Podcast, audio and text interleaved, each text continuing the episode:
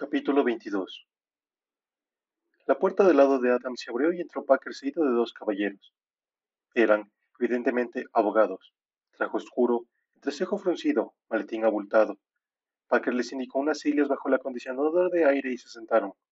Luego miró a Adam y se fijó particularmente en Sam, que seguía de pie al otro lado. ¿Todo en orden? preguntó a Adam.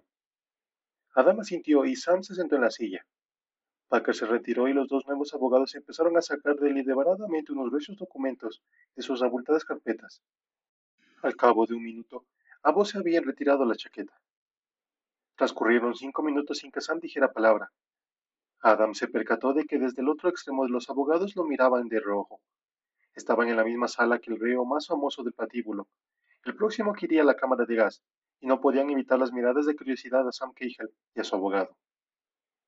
Entonces se abrió la puerta a la espalda de Sam y entraron dos guardias con un negro fuerte y pequeño, con esposas y grilletes, como si temieran que en cualquier momento pudiera dar un salto y asesinar a una docena de personas con sus propias manos. Los sentaron junto a la silla frente a sus abogados y empezaron a liberar algunos de sus extremidades. Sus manos siguieron esposadas a su espalda.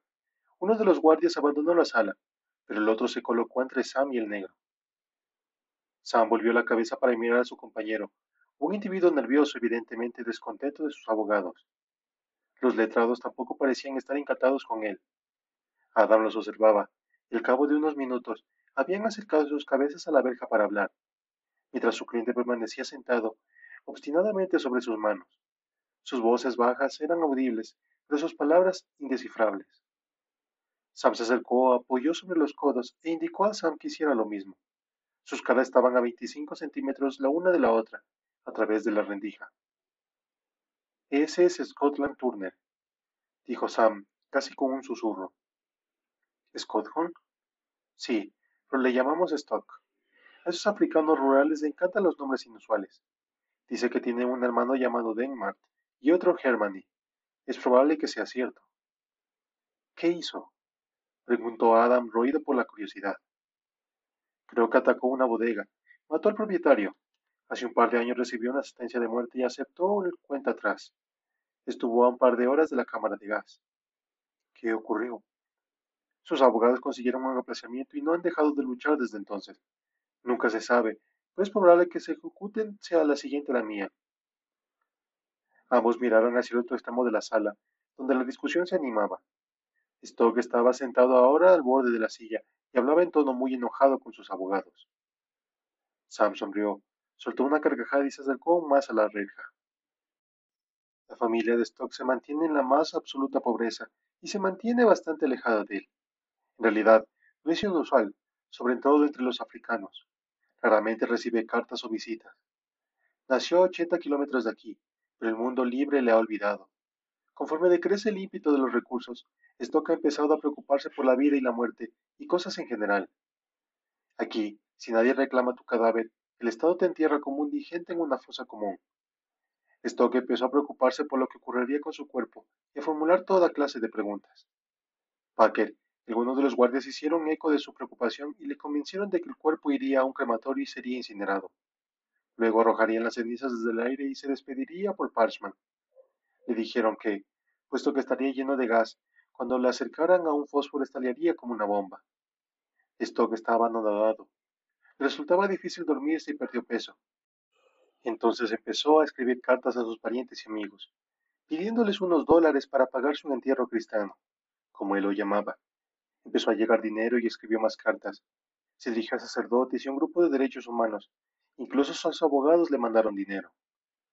Cuando caducó su aplazamiento, Stock disponía de casi 400 dólares y estaba listo para morir. O por lo menos eso creía. Sam hablaba en un tono alegre y se le movían los ojos de un lado para otro. Contaba el relato con lentitud, en voz baja y soberbiada por detalles. A Adam le divertía más su forma de contarlo que el relato propiamente dicho. Aquí existe una norma oficiosa que permite las visitas casi limitadas durante las 72 horas anteriores a la ejecución, siempre y cuando no suponga un riesgo para la seguridad. Le permiten al condenado hacer prácticamente cualquier cosa. En la parte delantera hay un pequeño despacho con un escritorio y un teléfono, que se convierte entonces en sala de visita. Especialmente en el caso de los africanos, suele llenarse de toda clase de gente, Abuelas, sobrinas, sobrinos, primos, tías. Maldita sea, llegan en autobús.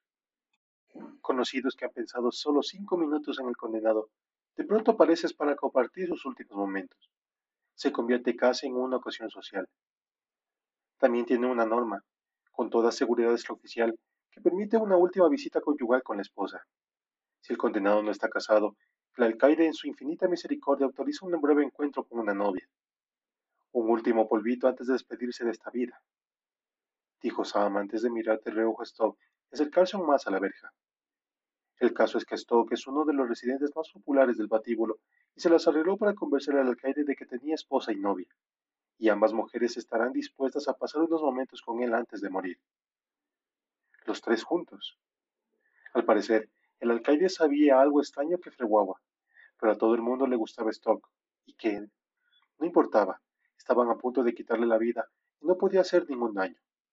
De modo que Stock estaba ahí, en el pequeño despacho, con su madre, hermanas, primos, sobrinas y un montón de africanos que no habían pronunciado su nombre en los últimos diez años, disfrutando de su última comida, una chuleta con patatas, mientras los demás lloraban afligidos y rezaban. Cuando faltaban unas cuatro horas, ordenaron evacuar la sala y mandaron a los parientes a la capilla. Stock esperó unos minutos, mientras otra furgoneta traía a su esposa y a su novia al patíbulo. Llegaron acompañadas de unos guardias, que las condujeron al pequeño despacho donde Stock estaba listo y con fuego en la mirada. Hacía doce años que ese pobre diablo estaba en el patíbulo. Entonces trajeron un pequeño catre para la fiesta, y Stock y su chica se pusieron manos a la obra. Los guardias comentaron más adelante que las mujeres eran muy atractivas y también que parecían muy jóvenes. Stock estaba a punto de hacer el amor con su esposa o con su novia. En realidad no importaba con cuál, cuando sonó el teléfono. Era su abogado. El letrado lloraba y con la voz entrecortada le dio la gran noticia de que el quinto circuito había concedido un aplazamiento. Stock le colgó el teléfono. Tenía cosas más importantes que hacer. Al cabo de unos minutos, volvió a sonar el teléfono. Stock lo levantó. Era nuevamente su abogado, que en esta ocasión le explicó, mucho más compuesto, las maniobras jurídicas que le habían salvado la vida, por lo menos de momento. Stock le dio las gracias y luego le pidió al letrado que no revelara la noticia hasta dentro de una hora. Adam volvió a mirar a su derecha y se preguntó cuál de los dos abogados habría llamado a Stock cuando ejercía su derecho constitucional de la última visita conyugal. A esas alturas, la oficina del fiscal general ya se había puesto en contacto con el alcaide y la ejecución se había anulado, o frustrado, como preferían llamarlo. A Stock no le importaba. Seguía como si nunca pudiera volver a ver a una mujer. Por razones evidentes, la puerta de la sala no se cierra desde el interior, y Naife, después de esperar pacientemente, llamó con suavidad a la puerta y le pidió a Stock que saliera. Este le respondió que necesitaba otros cinco minutos. No, respondió Naife. Entonces se lo suplicó y de pronto volvieron a oírse ruidos. Entonces al alcaide le sonrió a los guardias, que le devolvieron la sonrisa y durante cinco minutos se dedicaron a contemplar el suelo, mientras el Catri trateaba en la pequeña sala. Por fin, Stock abrió la puerta y salió pavoneándose como el campeón mundial de los pesos pesados. Los guardias dijeron que se sentía más feliz de su existencia que del aplazamiento. Retiraron inmediatamente las mujeres, que después de todo resultaron no ser ni su esposa ni su novia. ¿Quiénes eran? Un par de prostitutas. ¿Prostitutas? Levantando demasiado la voz. Uno de los abogados le lanzó una mala mirada. Sam se acercó tanto a la verja que su nariz casi tocaba la rendija. Sí, prostitutas locales. De algún modo su hermano se lo organizó. Acuérdate del dinero del entierro, que tanto le costó conseguir. Bromeas. En serio. Cuatrocientos dólares para unas putas, que en un principio parecía abusivo, particularmente tratándose de africanas, al parecer estaban aterrorizadas por venir al patíbulo, lo cual es comprensible. Se quedaron con todo el dinero de stock. Más adelante me dijo que no le importaba un comino como lo enterrara. Había disfrutado hasta el último centavo, Naife se sintió ridiculizado y amenazó con prohibir las visitas conyugales. Pero el abogado de Stock, ese de ahí de pelo oscuro, presentó una petición ante los tribunales y obtuvo una orden que garantizaba un último polvito. Creo que Stock casi anhelaba la próxima ocasión. Sam se inclinó en su silla y la sonrisa se esfumó lentamente de su rostro. Personalmente, prosiguió, no he pensado mucho en mi visita conyugal. En principio solo para relaciones con marido y esposa, eso es lo que terminó significando. Pero es probable que en mi caso el alcaide haga una excepción. ¿Tú qué opinas? A decir verdad, No he pensado en ello. Solo es una broma. Soy un anciano. Me contentaría con un masaje en la espalda y una buena copa. ¿Qué me dices de la última comida? preguntó Adam con la voz todavía muy suave. No tiene ninguna gracia. Creí que bromeábamos. Probablemente algo contundente, como cerdo hervido con garbanzos. Lo mismo con lo que me alentaba desde casi diez años. Tal vez una tostada adicional. Detestaría brindarle al cocinero la oportunidad de prepararme una comida digna de seres humanos libres. Parece delicioso. No te preocupes, la compartiré contigo. A menudo me he preguntado por qué lo alimentan a uno antes de matarle. También llaman al médico para que practique un reconocimiento físico pre-ejecucional. ¿No te parece absurdo? Quieren asegurarse de que estés en forma para morir. Y disponen también de un psiquiatra que te examina antes de la ejecución y debe informar al alcaide, por escrito, de que estás en plena posición de tus facultades mentales para que te lleven a la cámara de gas. Además, tienen a un cura en plantilla que reza contigo, te administra los sacramentos necesarios y se asegura de que tu alma sigue el camino adecuado. Todo ello pagado por los contribuyentes del estado de Mississippi y administrado por las personas encantadas que nos rodean. No olvides la visita conyugal. Uno puede morir con la lujuria aplacada. Están en todo. Son muy considerados. Se interesan realmente por tu apetito, tu salud y tu bienestar espiritual. En el último momento, te introducen una sonda en el pene y un tapón en el ano para evitar la suciedad. Eso es por su bien, no por el tuyo. No quieren tener que limpiar luego, de modo que te dan bien de comer, lo que se te antoje, y luego te taponan. Nauseabundo, ¿no te parece? Verdaderamente nauseabundo. Hablemos de otra cosa. Sam se acabó su último cigarrillo y la arrojó al suelo frente al guardia. No, dejemos de hablar. Estoy harto por hoy. De acuerdo. Y no me vuelvas a hablar de Eddie, ¿vale? No es justo que vengas a echarme esas cosas en cara. Lo siento, no volveré a mencionar a Eddie. Procuremos concentrarnos en mí durante las próximas tres semanas, ¿de acuerdo? Es más de lo necesario para mantenernos ocupados. Trato hecho, Sam.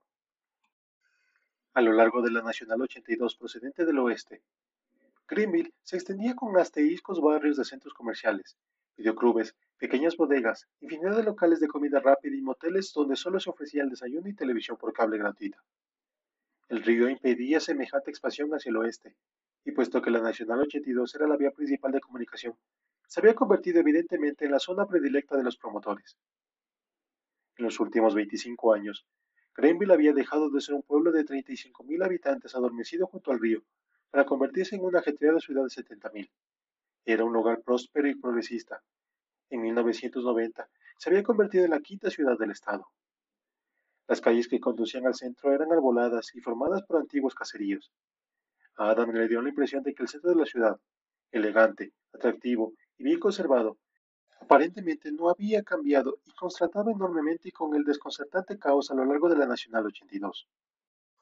Aparcó el coche en la calle Washington, pocos minutos después de las cinco, cuando los comerciantes del centro y sus clientes se preparaban para el fin de la jornada.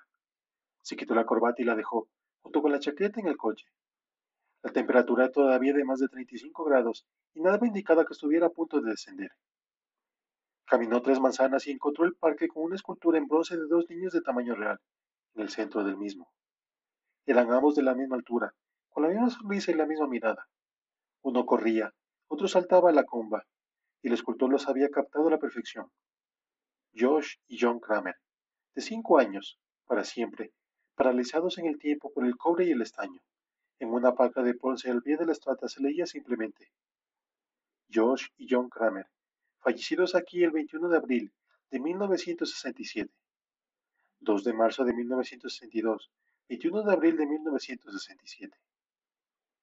El parque perfectamente cuadrado ocupaba en media manzana del centro de la ciudad, donde había estado situado el buffet de Marine y un viejo edificio adjunto. El terreno había permanecido desde hace muchos años a la familia Kramer el padre de Marvin lo donó a la ciudad para convertirlo en monumento conmemorativo. Sam había logrado arrasar por completo el buffet y el municipio había derribado el edificio contiguo.